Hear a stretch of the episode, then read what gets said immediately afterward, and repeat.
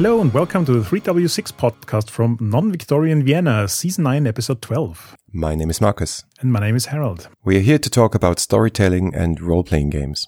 And today we are joined again by Jason Cordova, the mastermind behind The Between. Hello, thank you for having me again.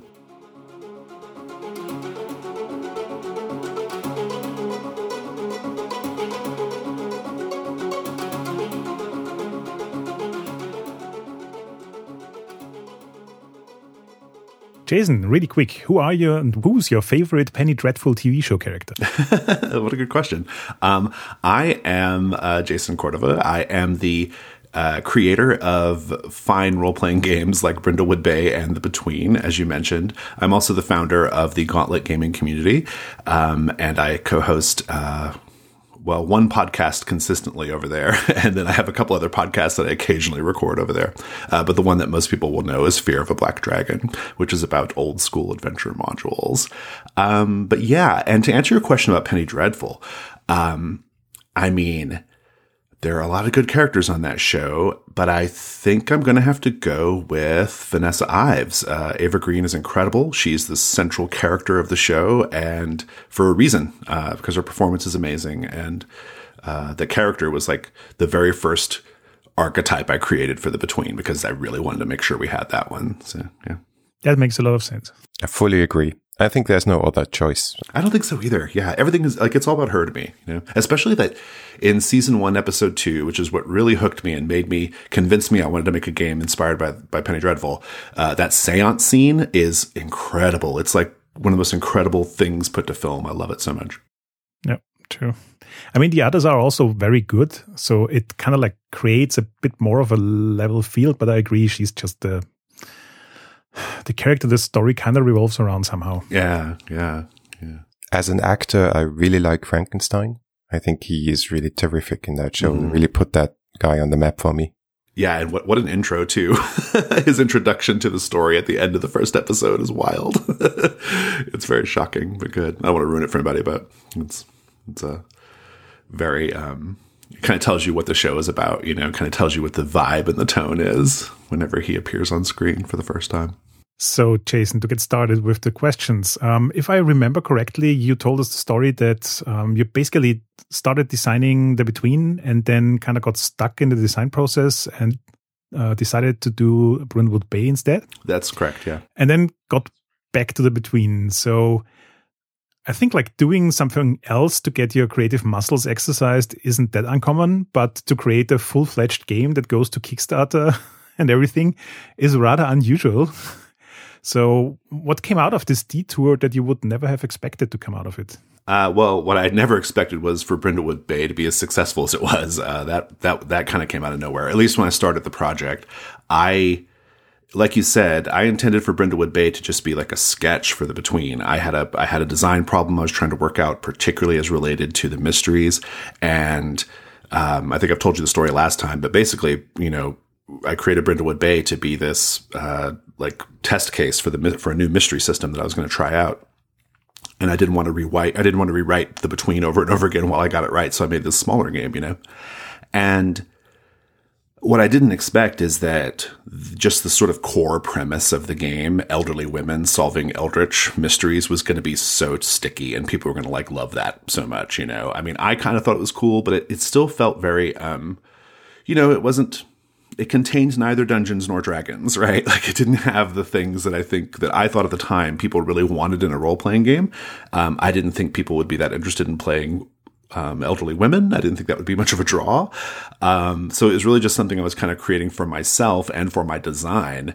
Uh, so I was very happy that it was received so well. And I think what's been most interesting about the whole process between the two games is how they they feed into each other, right? So um, we just put out the Kickstarter edition of Brindlewood Bay in PDF, right, which you're aware of, uh, Harold.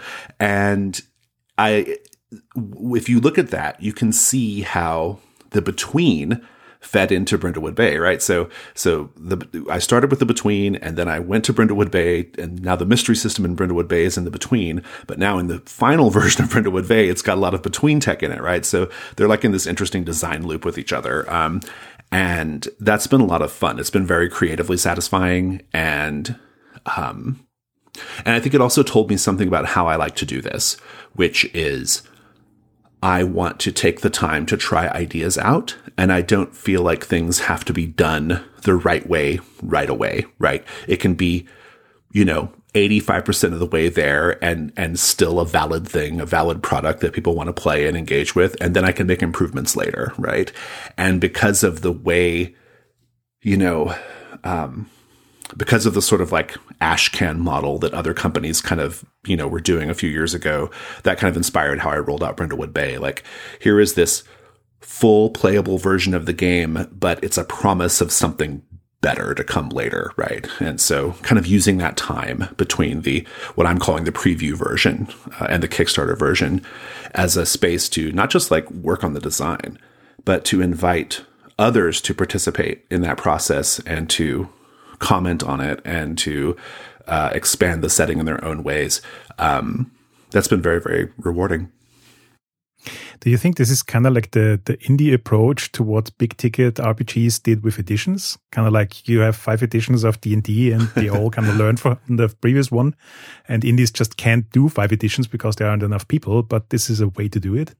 Yeah, maybe. I think it, um, you know, I think that our sort of like our sort of release cycle as we've been kind of, you know, kind of developing ever since Trophy, basically, you know, sort of like letting a game sit out for a while before kind of going to Kickstarter or whatever. A lot of that is, weirdly enough, a lot of it just has to do with the fact that as an indie creator, I don't have a huge amount of resources to dedicate to this thing right now, right? Like, like just in, just, just in terms of time, but also money. It's hard to like, get the full you know, amazing version of the game out there right away. You kind of have to put out this more limited version to give it a chance to find its legs, right? Um, I'm very lucky that I have like a community of people who who kind of love what we do in the gauntlet and are willing to sort of take that journey with us, right? They're willing to they're willing to pay ten dollars for a PDF that they know is not the final PDF, right? Like that kind of thing.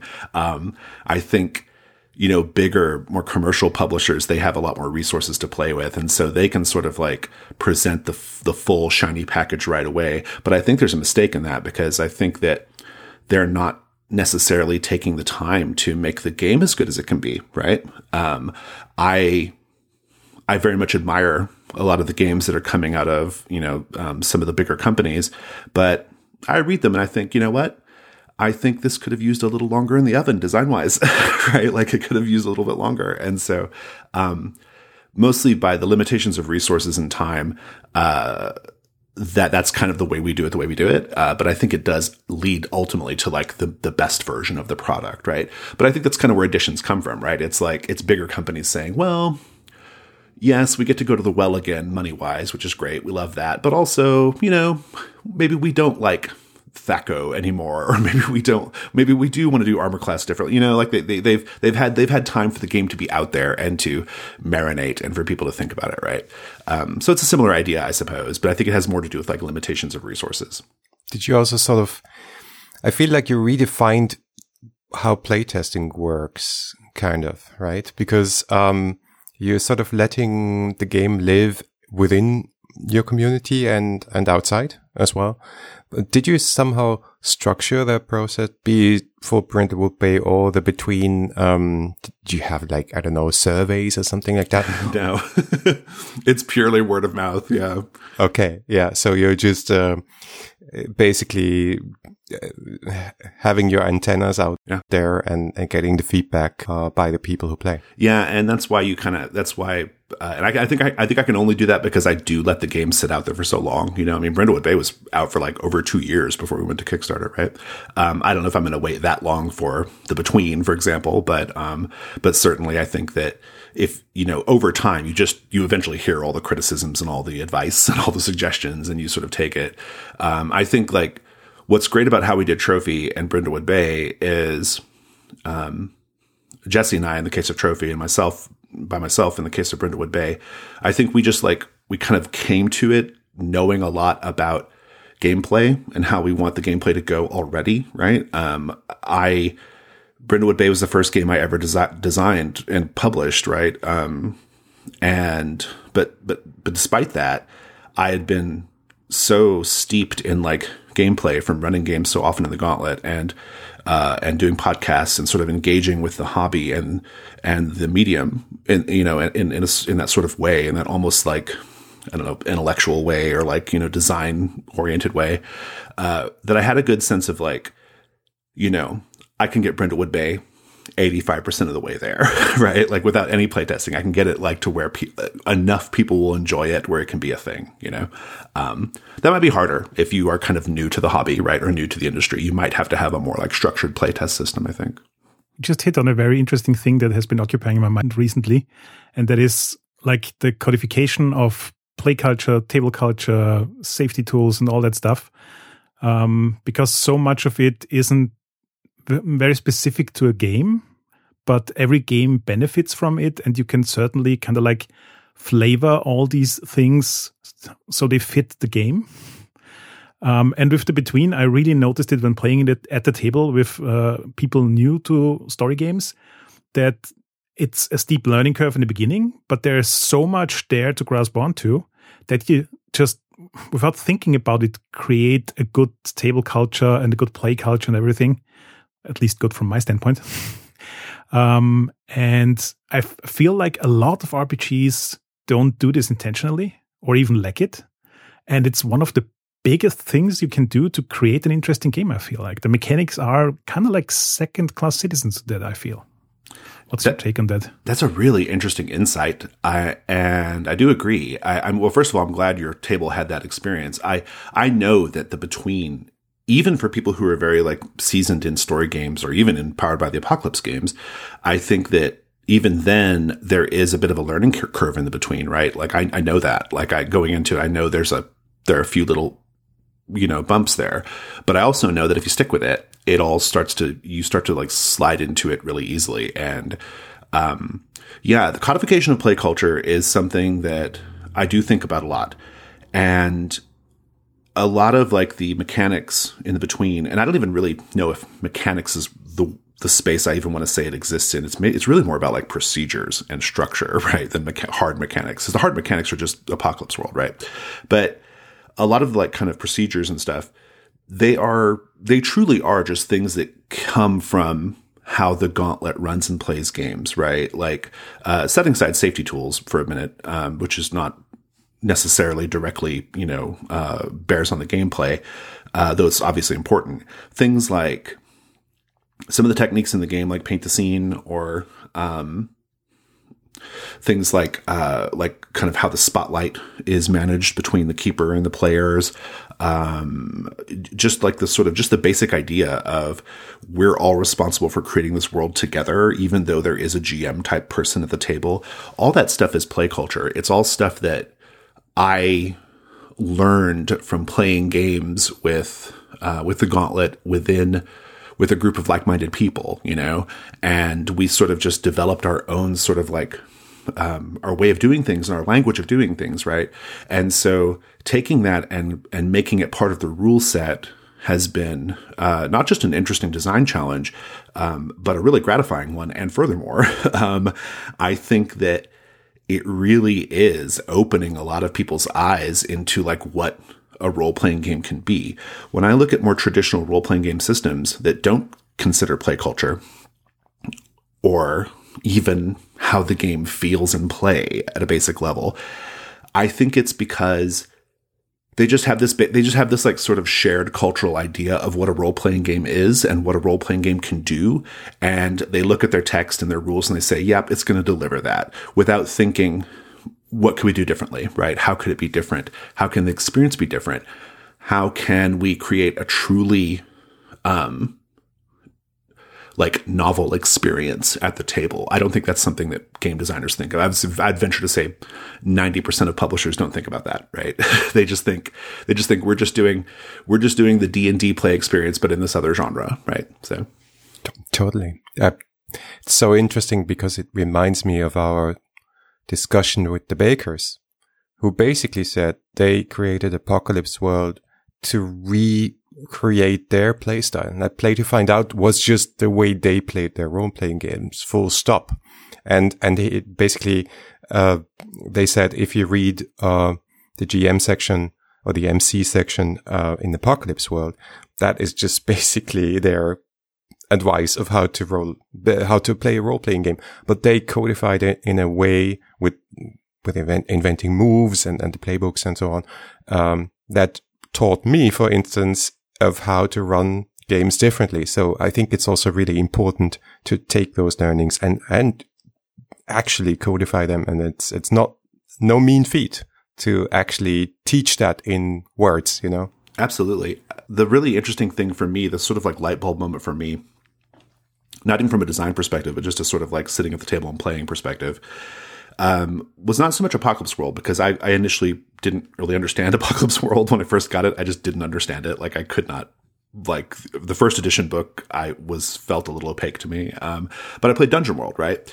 And uh, and, in, and even Dungeon World, I had a bit of an issue in the beginning until I read this. Somebody put out this thing called like Dungeon World for Beginners or something like that. It was like some document, and um, and once I finally got my head wrapped around it, it was just like what you just said there, Marcus. It was like, oh, this is just how I've always been doing it.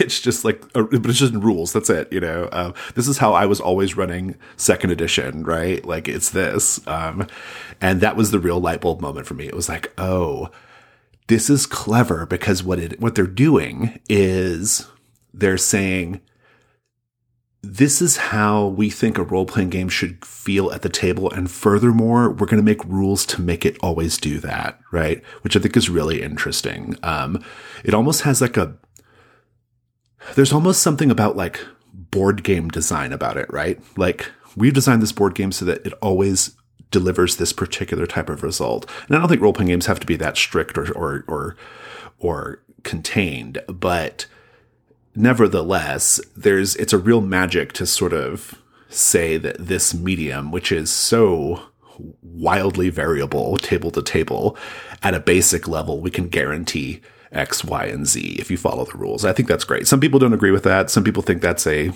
uh, not the correct philosophy of game design for role playing games, but I, I think it's great. I think you actually both hit on exactly the the like connection and sweet spot that I'm so fascinated by, and that is where procedure, mechanics, and play culture kind of like infuse each other. Um, and I feel like you can get away with almost no mechanics if you have proper procedure and and like play culture advice. Um, and the more mechanics you have, the more complicated that whole triangle gets in a way. Mm -hmm. Um, uh, because then you get into balancing and everything, and that's where story games um, just have a good time because they don't need so many rules and don't need so much um, balancing because rules take a backseat anyway.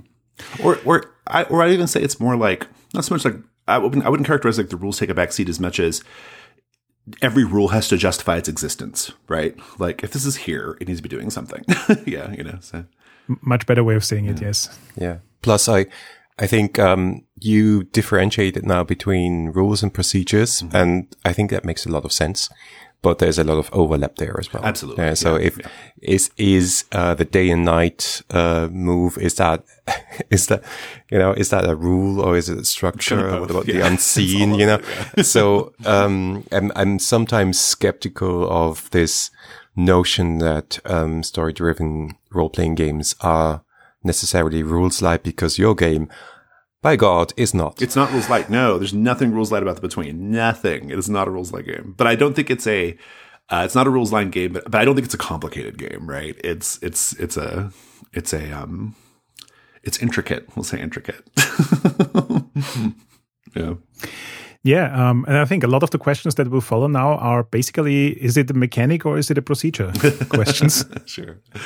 so um, the first one I noted down is um, like in uh, Brindlewood Bay, we don't have playbooks. In the between, we do, and it's the same game, but it feels very, very different. Like mechanical, but it feels very, very different if you have playbooks or if you don't have playbooks. Um, so have you ever thought about like I don't know having no playbooks in the between, or maybe mixing it completely up, or ever trying out playbooks for Brindlewood Bay? Kind of like, what's the, the the loop between the two games and playbooks? Yeah, absolutely.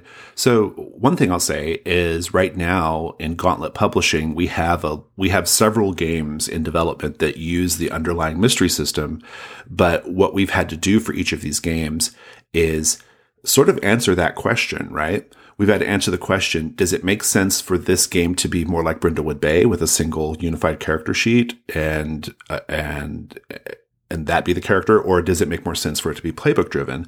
And the answer to the question is, is it more important that we highlight how the characters are the same or how they're different, right? So in Brindlewood Bay, to my mind, what unifies the characters is the, is what makes them the same, right? Like they are all elderly women. They are all fans of mystery books. They all have deceased partners. They've all moved to this town of Brindlewood Bay. They do have differences between themselves, obviously, but like, but big picture, they're unified by what makes them the same. And therefore one character sheet satisfies.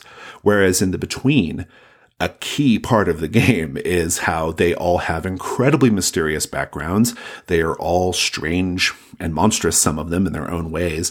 And, but they're all kind of shoved together in this same house. And so the drama is like how their differences kind of coming to clash in order to achieve this goal. And so the differences are more important. And so, from our standpoint, as we're getting ready to publish some of these other games in development, that's like the that's a that's like a major primary consideration. Um, like what, uh, how is this going to look on the player facing side, right? Like player facing materials are a big thing to sort out, and I think that's the crux of the question. Like, are, are the characters? Is it more interesting that they're in the ways they're similar or not? So, yeah.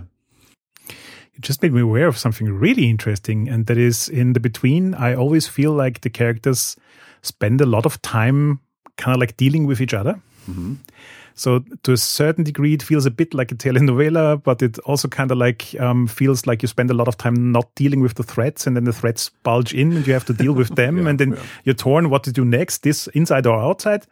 Um, where in Brindlewood Bay, there there isn't much of that internal stuff. It's a bit around the cozy move, but it's much more focused on the outside and acting as a group against the outside in a way. Um, that's very interesting. That yeah, and actually it, connect to the playbooks. Yeah, yeah, and it, and it and it's and it's all goes to it all goes to design goals, right? I mean, it really does. It really does depend on what you want the game to be doing, right? Um, uh, I think it's it's also interesting that Brindlewood Bay, at least the Kickstarter edition, it's more clear now. Uh, it's just one mystery at a time, right? Whereas in the between, you can have up to three, maybe even four, depending on how the playbooks go uh, at a time. And that also speaks to sort of like a bigger, like sort of storytelling goal. Like, okay, Brindlewood Bay is more episodic. Uh, it's more everybody's all on side, um, and not there's not as much internal conflict, and they're all highly focused on solving the mysteries, right? And so one at a time is kind of a natural way for it to go. Whereas in the between, it's there's meant to be a certain sense of like constant looming danger and and and barely contained chaos, right? Like that's the whole like that's a big part of it, right? And so even from that vantage point, like in terms of the designs, they're they they are so similar, but they're different in that key way too. So uh, another seemingly small and yet big difference between the between and Brindlewood Bay is sort of the underlying uh, long-term story structure. So the um, the mastermind versus the conspiracy. Conspiracy. Um, at first sight, same idea behind that, but then it feels different in play. Um, was what was there first? did you did you start? Did you have the mastermind? Because this having this one single character behind everything, pulling the strings. I mean, that's a very strong image. Yeah. Uh, in terms of like the the design, so I should probably say, I mean, I, I, assume people listening already know, but the game, the between, it's about these these people in this place, Hargrave House, and they are. Uh, it's in Victorian era London, and they are all kind of uh, there for the purpose of investigating and neutralizing like monstrous threats in the city of London, right? Um, inspired by Penny Dreadful and things like that. Um, but behind all the monstrous threats, there is this mastermind, right? And the first mastermind in the between is uh, that most people will play is Theodora Brathwaite. And when I was designing the between, that was always a part of it. The mastermind idea was always a part of it. I knew that there had to be a sort of Moriarty figure um, in the background. I, I wanted that. Um, I didn't actually know why necessarily from a sort of gameplay and design standpoint, why I wanted that. I just thought it was cool.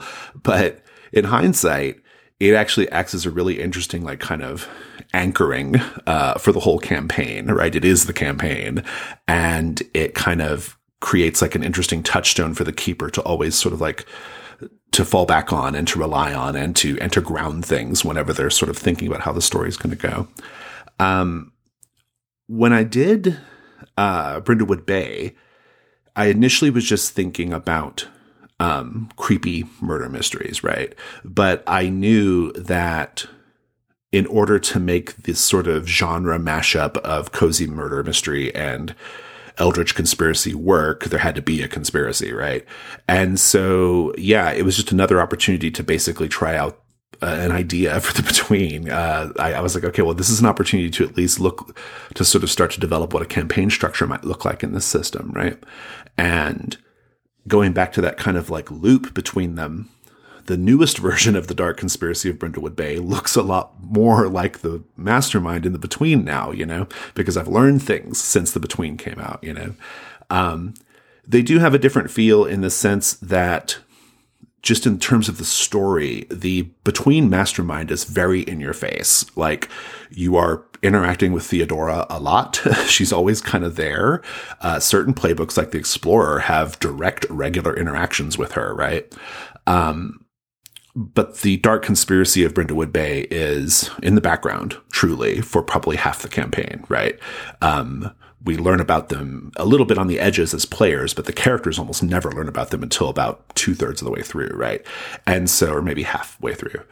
Um, so they do, they do, they are different in that sense. Um, but again, going back to, I feel like i am just doing like a lot of teasing today. These other sort of like carved from Brindlewood games we're working on in Gauntlet Publishing, they also play with the idea of the campaign structure, like what, which campaign structure, what quote unquote mastermind or conspiracy fits this thing that we're doing and how do we change it to make it work. Um, and that's really fun design space because it's taking something that we know works at a sort of basic level. We know it works. We've done it plenty. And then sort of just iteratively changing and dialing the knobs differently to make it work in particular for this genre or setting that we're doing. So yeah, it's been a lot of fun. Actually, now I want a blog post from you where you're detailing which elements of the mechanics or procedures are different to achieve which goal. yeah. because if you put a, threat next to a murder mystery, they are so, especially now with the Kickstarter edition, they're, they're feeling so similar. They're, they're pretty similar. And yeah.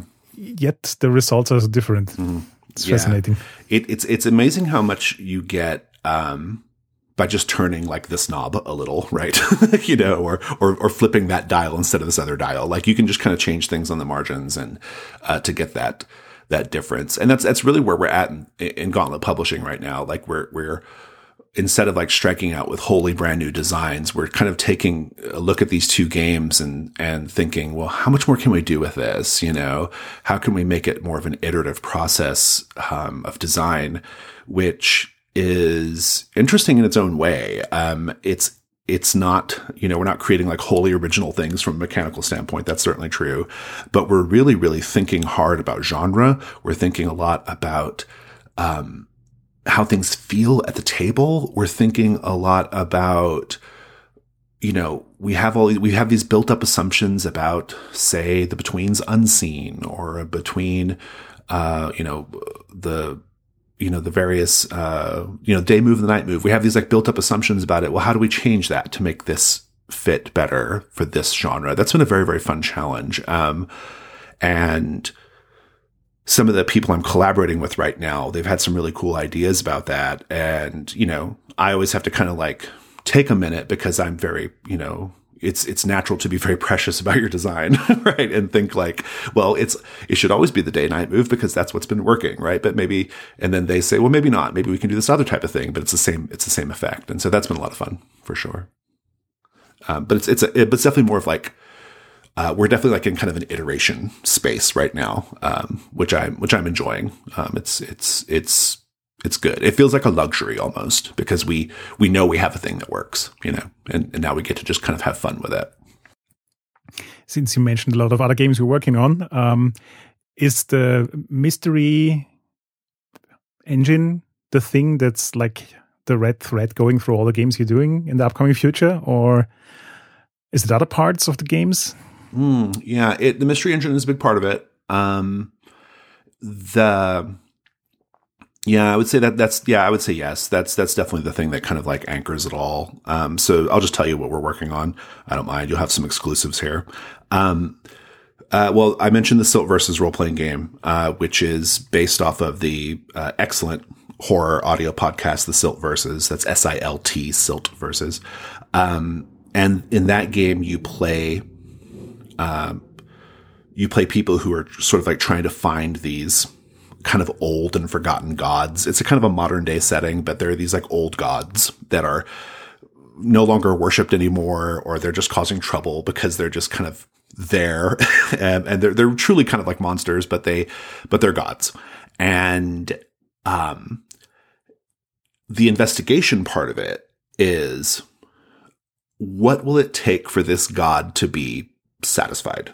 Like how can we get this god to stop being a problem? Like what sorts of offerings or rituals or community based reparative things do we need to do so that this forgotten harvest god that nobody follows anymore, but is still out here causing trouble. How do we get it to move on? How do we get it to be satisfied so that this community can continue doing its thing? Right. So that's very different from solving murder mysteries or defending London from vampires. Right. But it's, it's still the mystery system, right? It's still piecing together, like taking clues in the environment and figuring something out, right? Collaboratively at the table. It's the same idea. Um, in another game we're working on, which is a much more uh, straight, uh, like direct Cthulhu mythos thing involving uh, newspaper reporters in the 1970s. Um, that that is a bit more of a traditional investigation type thing. It's almost more of a forensic investigation because it sort of takes its inspiration from movies like um, like Zodiac and Seven and things like that, like these sort of like really gritty, grimy serial killer things that have this sort of like mythos thing going on in the background, right? But it, but but again, very much rooted in the in the sort of mystery system.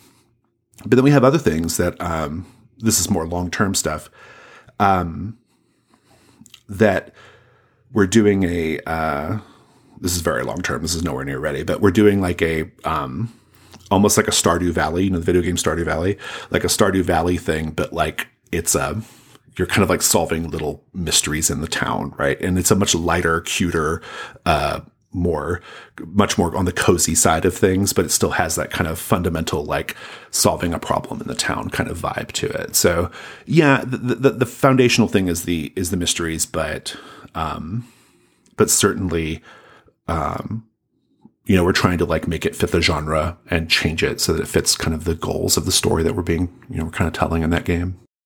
On a very personal note, I'm totally interested to see where the mystery system can go because that was my main motivation to hack the games um, to figure out how far you can take it before it breaks. And so far, I didn't manage to break it yet.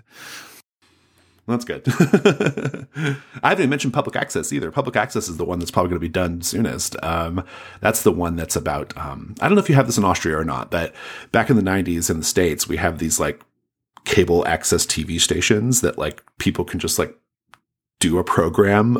You know, they have like they, they they're because of their tax dollars, they're able to go and like just broadcast a show. you know, um, and they're usually like very bad and uh, and weird. And this game, Public Access, is about um, uh, a group of kids or a group of adults who used to watch this TV station as kids, and there's like mysteries connected to that TV station, and they're trying to like figure Ooh. out you know what it's about. It's kind of a creepy pasta urban legends kind of game. So yeah, but and that should actually be ready fairly soon. Actually, we're kind of we're hoping for the end of the year on that one. So we'll see. Nice. Talking about structure again, I think one of the strongest element and maybe also something to wrap your head around is the phase structure in the between. And the first time I encountered something like that was, I think, Mouse Guard, based on Burning Wheel, obviously. And that was really alien at first to my mind to, to, you know, differentiate between phases for, uh, the GM and phases for the players. And, um, yeah. So can you maybe talk about how these phases uh, shape the game and why it's important to you to introduce that rather than have a more free flowing kind of play structure?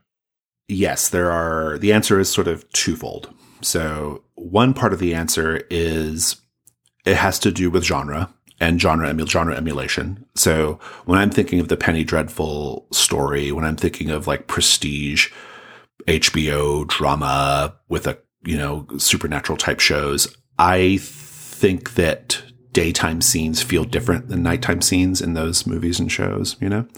And so I wanted a way to make different time periods in the game feel special with vis-a-vis one another, right? So that, that was part of it. So in the between, the night phase is much more dramatic. It's much punchier. It's much shorter, uh, but it's much more dangerous, right? Whereas the day has this more languorous, uh, feel. The players are much more in control.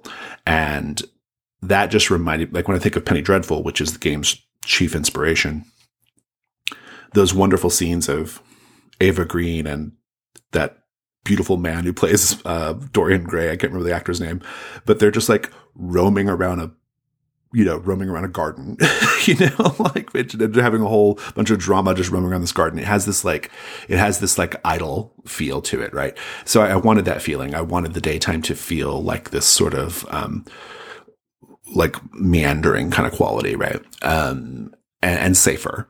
And then the nighttime, of course, is is much more feral, much more ferocious, much more dangerous. So there's there was aspects of like uh, genre that I was trying to play with there. There's also though, and here's the uh, here's the design part of it that hopefully half your listeners don't tune out of. Um, so I am a big believer in this idea of cognitive load at the table. Okay. I have a lot of thoughts about how much people can actually handle at any given time when playing a role playing game uh, on average. And so I know that the between asks a lot of play groups in terms of creativity and describing things and narrative authority and uh, sensual details and sensory details. Like there's just a big, it's a big ask in a lot of ways. And the best way to manage that sometimes is to make the structure uh, to basically have it so that the structure is creating bins for you to focus on and put all your energy in at any given time, right? So there was a game I used to love, I still love, called The Society of Dreamers by Matthijs Holter. And that game does a really beautiful job of, um, it's also set in a Victorian time period, incidentally. Um, it, it does a really beautiful job of like using structure and even ritual in gameplay to sort of manage when and how players talk about things. Like, you only have to think about this thing right now. You got to think about it intensely, but just at this moment, right? And so that was that's that's another part of it for me. It's like kind of creating these cabined off spaces for people to be maximally imaginative and creative um, and know that that's when they have to do it. And as and once we're past this phase, you can kind of focus on something else. I think I think, and that's where that sort of like give the game a session or two to get used to it kind of comes in because it there's a rhythm to it, right? And players start to really sink into that in a really comfortable way eventually. So.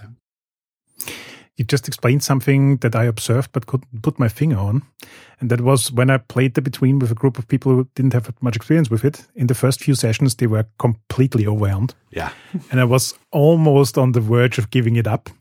But after like three or four sessions, they basically just has just learned and internalized the structural part. And once that becomes like mechanical, so you don't think about it, you just do it, um, then you have all the freedom to think about the creative parts. And as you just mentioned, the creative parts only ask you about a specific thing at a specific time. Right. So suddenly all the cognitive load of like the structure falls away. And what remains is a lot of freedom to think about the creative stuff. And by now we're in like session eight or nine. People are really, really creative. And people that told me in the first session, I can't do that. I don't know how to be creative in that way. And now they're delivering amazing description after description. Um, so in that way, it works really well. That makes me very happy to hear. Um, very happy indeed. That's really great to hear. I love I love hearing that. You know, my experience has been really similar, and I've always been you reach a point for me, it's usually around session three or four where the players are just, they're really like, they're giving you stuff that like is good enough to to be on TV, right? It's like it's really good stuff, and you're like, man, this is amazing, you know.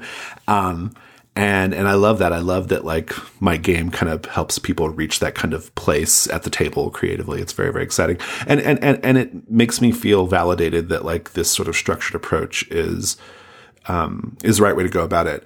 I, one thing I tried to do to mitigate that kind of like first session awkwardness, and there is some.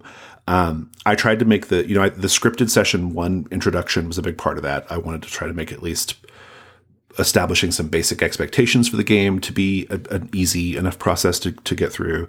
But then also, I always try to recommend, like, please just do that one starting threat, the St. James's Street Ghost. Like, just do that one. You will be tempted by these other ones because they are very cool. But the St. James's Street Ghost is a fabulous starting one, especially for a brand new group, because it is contained to one location.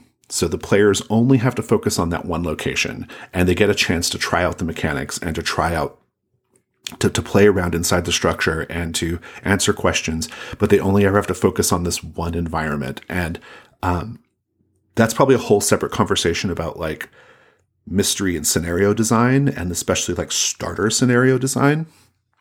But that's something that I've discovered is a really important part of all of this. Um, I learned that in working on Trophy Gold with Jesse. I learned that in Brindlewood Bay. I really learned it in the between, which is thinking about those initial sessions and what that looks like for play groups and understanding where the where the speed bumps are in your design and in your gameplay knowing where it's going but knowing what the speed bumps are and like how do you how do you present things in the beginning to like minimize that and and, and indeed to encourage people to to do the core gameplay loops right um so that's another thing I, I tried to do is I tried to have like a very straightforward starter mystery that still gives you plenty of chance to try things out, but you're doing it in this like very contained space. I think that's another kind of an important um, part of it, you know. Now I obviously have to ask the follow-up question. Tell us more about the unseen. Yeah. How did came that about? Because that's mostly procedure, some mechanic, totally new to me. So a lot of interesting stuff going on. I think it's novel. Yeah, I, I, I no one, no one has disproved me yet that it's a novel thing in role playing games. So I'm going to keep saying it is. Um, the unseen is so when you're playing the between the, during the night phase, you have your hunter scenes like you would expect, but you have this other scene going on as well.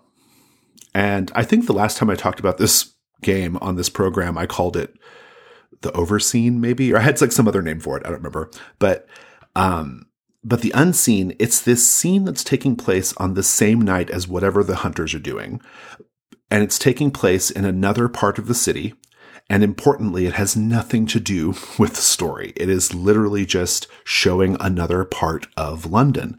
Uh, one of the design goals of the game is to show London almost as its own character to sort of create your version of Victorian era London. And this is one of the ways we do it. And so the way it works is you bounce back and forth between them. So the unseen might be about a young woman who's getting ready to be married and she goes to a fortune teller to have her tarot cards read to see if she's making the right decision. That's one of the unseens, right? It's called the, the tarot card reading of Ms. Lydia Wainwright. And so when you're doing that one, you are initially narrating her arrival at the tarot card reader's home, and then you switch back to the hunter scenes, and then you switch back to Lydia Wainwright, and you learn about the tarot card reading she's getting and the weird space she's in, and you just go back and forth until the conclusion of the unseen triggers the conclusion of the hunter scene, and that's the end of the night phase.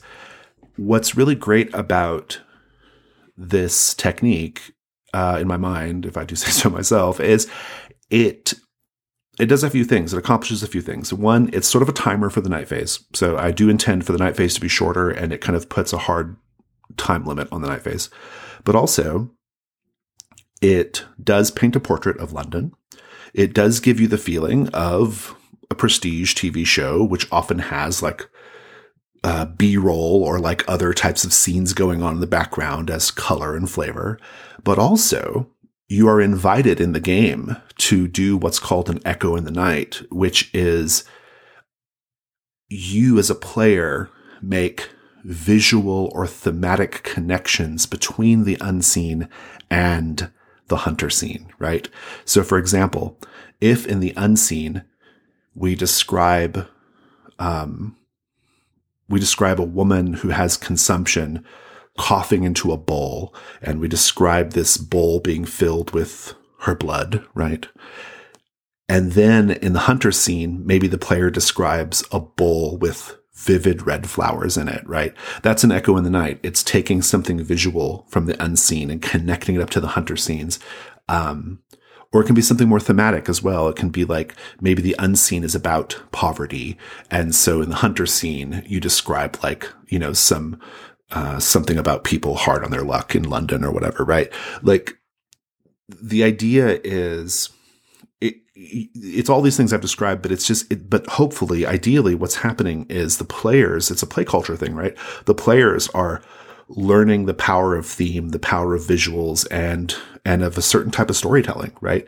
And once groups really get into that, you start to get these really fabulous connections between the two and it all just sings in your head. Like you just really, really like can see everything really, really beautifully in your mind. Um, and yeah, uh, I don't remember how I landed on this as a thing I wanted in the game. Um, I, I, don't remember what the initial impetus for it was, to be honest. It just kind of came to me one day, but, um, I'm really happy with it though. It's the, it's the part of the game that, like I said, I do think it feels pretty unique. I don't think there's other games that have things quite like this. Um, and I've started to see people use it in their other games, even games that are not carved from Brindlewood. um, I've, there's a, science fiction game that I'm aware of uh, called Through the Void that is otherwise an OSR science fiction game, but it uses the unseen as a way of talking about the space station that everyone lives on, right? So, um, yeah, it's been it's it's it's a it's a it's a pretty cool thing. I'm happy that people have once they figure it out are very responded positively to it. So. Two observations I would like to share here. One is um, I realized that once people are getting used to the way the unseen works, it's also a thing that kind of like drops away from your cognitive load. And I, as a MC in those sessions, often don't know what the echoes actually are and have to ask players afterwards. But each and every one has a very concise idea of what the echo was that they try to produce. Yeah. Um, so they can tell you. And then you have like an afterward round when you're going like, yeah, we did this and this. And everybody's, oh, yeah, that was so cool.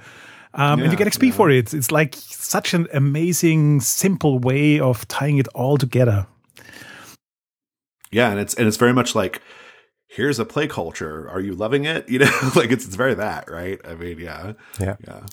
Not trying to to disprove you here, Jason. The only thing I was reminded, I'm reminded uh, by by the echoes, not not so much the unseen, was uh, Swords Without Master, the motifs, right? Yes, that is the closest one. Yeah, yeah, yeah. That is the one where I'm I and I have played, I have played Swords Without Master, so I'm sure that was echoing around in my brain somewhere uh, when I wrote the unseen. But you're correct. Uh, Swords Without Master is very probably the closest thing. Yeah, yeah, but also a very very powerful thing and something that people need to wrap their minds around. Um, but when it works, it works great.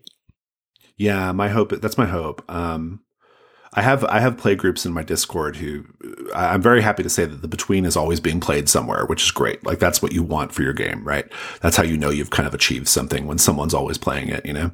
And in our Discord, we get these we get these stories all the time. It's like, man, my my my players did this and they did this and we had this scene and the unseen was this and then the players did this, and it's like oh, I just get this like warm feeling in my stomach. It's like, man, this thing I created did that for them. And that's amazing. You know, it's really awesome. I'm glad they got there, you know. um, one small thing I wanted to share uh, is um, I think I mentioned the Star Wars hack I did of the Between and Brindlewood Bay. And there I used the unseen as a like combat action round structure in a way. Mm-hmm. And it's amazing yeah. how that yeah. works because Star Wars is such a rich, rich universe that describing the universe is a perfect way for people to detail their kind of Star Wars. Yeah. Um, and at the same time, it gives like pacing and speed to the action scenes. Yeah, I love it. Uh, something that we're when I said that, like I mentioned earlier, like in these other like kind of games we have coming, is we're taking a look at all the different parts and seeing how to like change them and move them around to make them work better for the story that's being told in that game.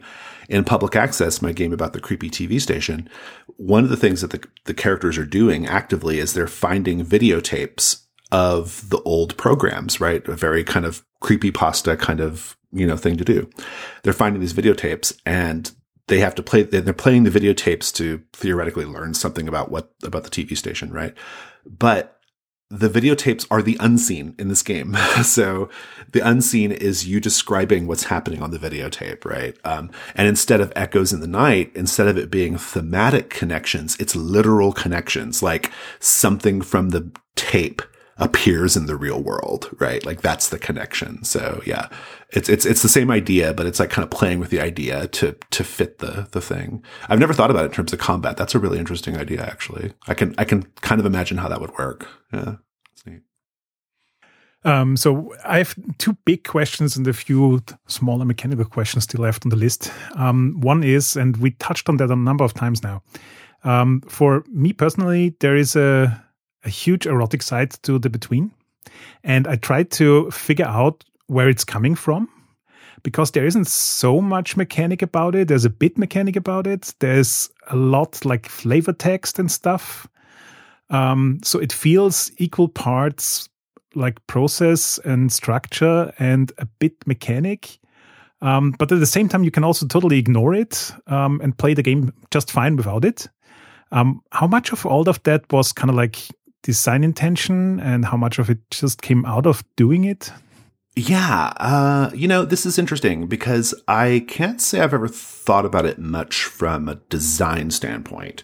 Um, for me, the game does have very strong sensual elements, very strong erotic elements. Um, a lot of it really just comes down to the way I interpret the gothic horror genre and my own sort of like personal, you know, just tastes, I guess. Um, and so I just try to bake a lot of that into the descriptions of things, into the pick lists for the characters, into the way side characters in the threats behave and look and speak. Um, it's, this is much more the, um, creative writing part of it, I think, Carol, than the design part of it. Um, because like you said, it doesn't, you don't have to emphasize those elements of the game and the game works fine. I do think that if you embrace those elements though, you get a experience that is really pretty different from sort of what's out there on the market in general. Uh, I don't think there are many games on the market that really explore sensuality in quite in this way, you know? Um, and, I've always said that the Between is a game for adults, and that's true. Uh, there's nothing, there's nothing like particularly accessible for young people or children in this game, right? Um, having said that, though, we just released season four. Not just; it's been a while now, but we released season four of of the of the sort of gameplay. We do the seasonal release, as you know. We just released season four, and season four changes the game in a really dramatic way to be more of like science fantasy and so it does kind of go away from those kind of more erotic gothic horror inspirations of Penny Dreadful and uh, and From Hell and things like that, right? And more about like kind of like League of Extraordinary Gentlemen or um, you know Captain Nemo type kind of advent- adventure. You know, it kind of like makes it more like that, and so you can kind of play in that way. I originally had this idea when I was doing the between, when I first started working on it, I had this idea that there would basically be two gameplay modes. You would either be able to play it like Penny Dreadful or you'd be able to play it like League of, Extraordinary Gentlemen. There'd be those two ways of playing. Uh, Penny Dreadful won out and that's the main way to play. But, um, but season four gives you the opportunity to make it more of that like adventurous science fantasy, slightly lighter thing. But it really, to me, I think it really just comes down to like, it's the creative writing aspects of the game more than like the design, like game design aspects of it. It's also pretty rare for story driven games to have like regular, let's call it campaign modules, coming out for it. And, and Um, but it's pretty cool because because you can also sort of uh, shape, uh, as you just said, how the game is played. Do you think it's even possible for the same group of characters to play through all four seasons without dying? Uh, no, it's not. It's, okay. I can't even imagine how that would. I can't even imagine how that would go. I, I, I mean, you'd be lucky to survive one campaign. Um, I, I've run uh, on my YouTube. I have a few campaigns up now, and one group of characters can get through a campaign and maybe a little bit of a second one, but they are ready to retire pretty shortly thereafter. No, I don't intend for them to go the whole time. Um, my intention is that their stories will be wrapped up around session, you know, 13, 14, something like that. And then maybe they just finish up the mastermind, then they're good, you know. Um, but Hargrave House keeps going, right? Hargrave House is still there. You know, you still have all the things that happened with other hunters, you know. Um, I guess theoretically you could do a thing where you try to keep the characters alive longer, but I just don't see how, uh, because eventually you've got to mark the Janus mask eventually. And one of those marks is you're dead. so, you know, and if that, and if you don't mark it, then, then the moves can just straight up kill you, right? There's no hit points. So I think that would be really, really hard to, to survive that long. Um, but the thing is, though, with the seasonal releases, I don't intend for them to necessarily be like, oh, you have to play this fourth. Like, you can start playing it that way right away, right? Like, you don't have to do Theodora right away. You can do one of the other masterminds to start with, right? Um, I do think everyone should start with the St. James's Street Ghost as a threat, but that's just my personal suggestion. Um, but experienced groups don't have to. They can start with whatever and it's fine. But yeah, even though we have these like seasonal releases, you, you can play them anything from them in any order, order you wish. So, yeah. Do you see this as a like slow shift of guards and like one character ends his arc and the player starts a next character and then another one. And eventually in season three, everyone is playing a different character, something like that? That's how it goes. Yeah, that's how it's been. Uh, I'm running a campaign called Shadow Society. We're just about done with the second season, and that's um, yeah, that's how it is. I mean, like we have one character who lasted all the way till about mm, two thirds of the way through season two, and that was the undeniable. It's very hard to kill the undeniable, um, and th- they have the most chance of lasting of any of them. Uh, but finally, she retired, uh, and so yeah. Um, and now with her retirement, that's the original group fully swapped out. So, yeah. Uh, but she was there for a lot of it. Which I think is also kind of a unique, unique thing for a role playing game that you have, like in TV shows, they often try to experiment with the idea of like having a different cast for every season. And it's kind of like hit or miss because either the audience connects with the new actors or not. But in role playing games, it's always the same actors but different characters. Yeah. so in a yeah. way, you know, it'd still be interesting and fun with these people.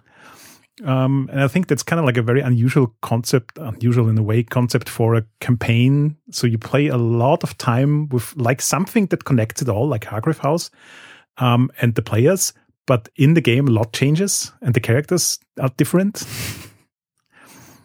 yeah, yeah. I've never thought about it in terms of like the same actors, quote unquote, playing the characters. But that's interesting way of putting it for sure. It, I do think it's interesting when, what, you know, having played these longer term, you know, multi, multi arc campaigns of the between, I do think it's interesting.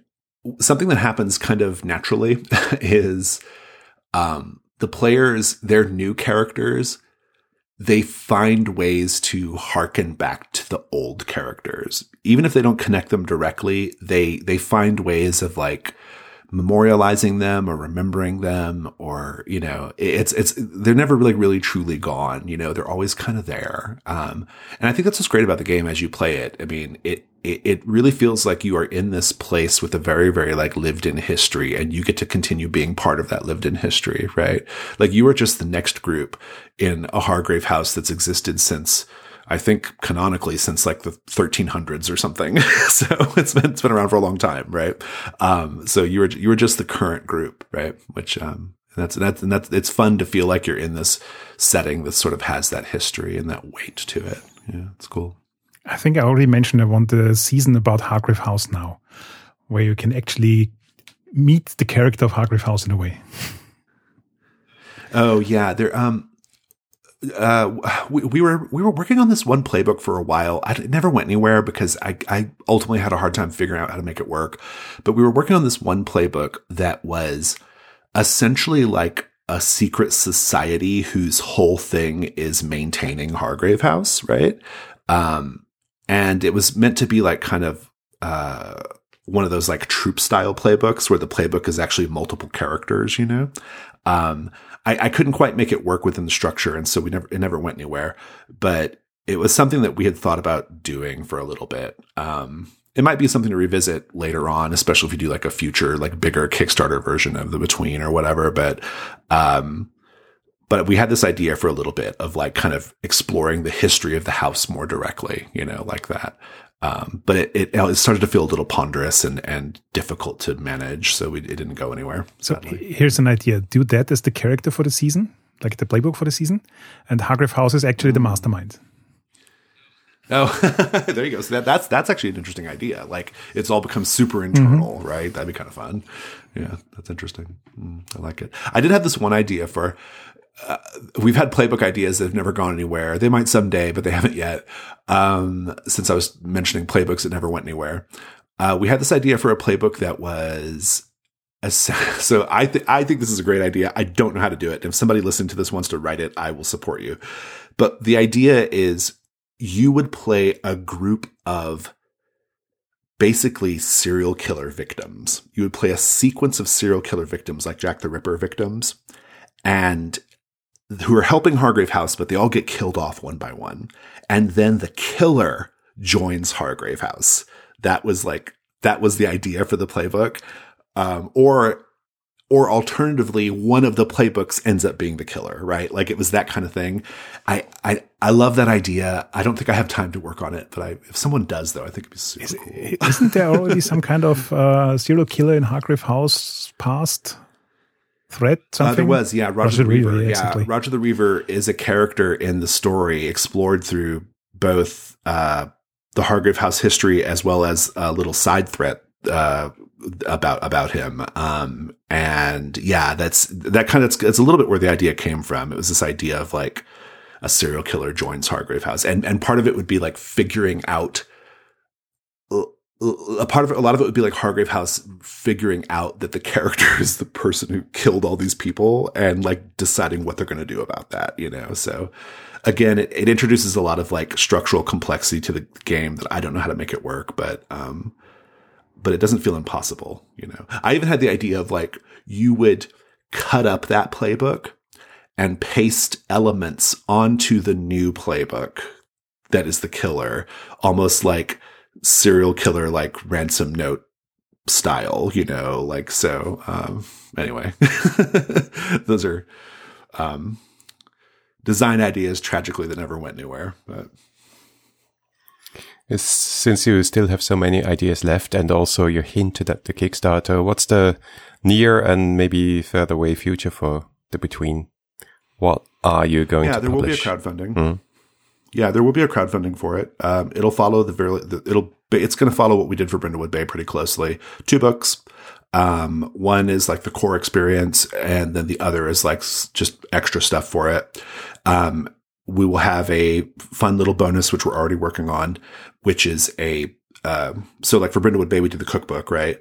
Um, for the Between, this is another exclusive, by the way. Um, for the Between, we're going to do, um, a cloth map of the city. so yeah, so um, so Amanda is going to draw a map um, uh, in color of the city in her style, and we'll have the cloth map along with some tokens. So it'll be like a kind of a map you can lay out and move tokens around to represent where all the threats are. can stuff. Can you please do a stretch goal for like a two meter by one meter large map that I can put on a wall? I, I, I can't remember. I, I we haven't decided on the size yet, but it's going to be pretty cool. It's going to be um, it's going to be Kickstarter exclusive or whatever platform we end up using. We haven't decided yet. Um, and uh, and hopefully it'll be, you know, I always want to think like, what's something that can kind of like enrich the experience and make it feel special. Um, I hope this will do it. I think it will. Um, Amanda's art in my mind at least has become very very like closely associated with what the game is kind of like Cecilia's was for Brindlewood Bay and so this feels like a good way of like kind of celebrating her art, and she's really excited to do it too. She wants to. She, this map she's making is like, it's like it's not like a necessarily like. Uh, it's it's not like a navigable map of London. It's not that kind of map. It's more it's more like just loaded with lots of cool details from the threats, you know, and districts and stuff. So yeah, should be fun. Yeah, well, I think we're through with it. Any more questions, Marcus? No, thank you. Really interesting discussion as always, Jason. Thanks so much for being here. Very inspiring. And I think, uh, and thanks for all the exclusives. Yeah, yeah. Your, your listeners are going to getting getting a preview of a lot of stuff today.